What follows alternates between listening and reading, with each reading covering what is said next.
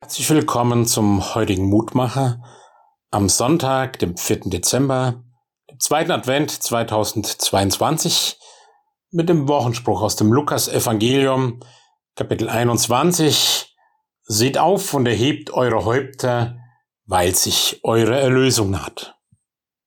Ein Wort Jesus einer seiner Endzeitreden, wo er ja einen Blick öffnet in die Zukunft, die durchaus schwierig, ja, manche würden sagen katastrophal aussehen kann. Und damit ist dieses Wort ja mitten in unserer Zeit, wo wir von Krisen und Ängsten hören, wo ja Menschen niedergeschlagen sind über das, was noch kommen kann, von Ängsten bestimmt sind, von Sorgen, von Hoffnungen und Widersprüchlichkeiten und viele das Ende heransagen, wenn wir nicht jetzt reagieren oder dies oder das tun und keiner weiß so genau was und jeder hält sich für die richtige Position auf diesem Wege.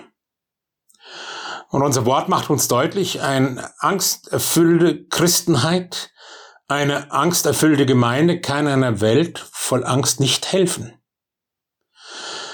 Kein Mensch muss sich schämen, weil er Angst hat, sicherlich. Neben allen Krisen dieser Welt soll aber die Angst nicht das alles Bestimmte sein.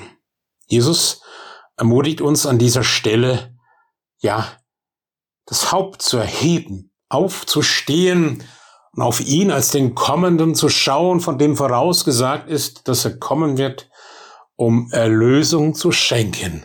Von allem, was uns persönlich und die ganze Welt bedroht. Das ist unser Hoffnungsglaube. Wir überzeugen jedenfalls eine angsterfüllte Welt niemals davon, dass im Kreuz Jesu in seinem Kommen Friede und Sicherheit ist, wenn wir weiterhin dieselben Ängste zeigen wie diejenigen, die sich nicht als Christen bekennen. Wir haben eine Hoffnungsbotschaft, weil Jesus nicht am Kreuz geblieben ist, sondern da auferstanden ist. Lasst uns das gerade wieder auch diese Adventszeit neu beherzigen. Lieber Gott und Herr, Hilf uns neu immer wieder aufzublicken auf dich. Ja, wir dürfen erhobenen Hauptes aufstehen und ja, ein Zeichen sein für das, was du in diese Welt gebracht hast. Hoffnung der Kraft deiner Auferstehung. Schenke uns das auch in diesen Tagen. Durch das Licht dieser Adventszeit und in den kommenden Weihnachtstagen. Amen. Es grüßt dir aus Becken, Ihr Roland Friedrich, Pfarrer.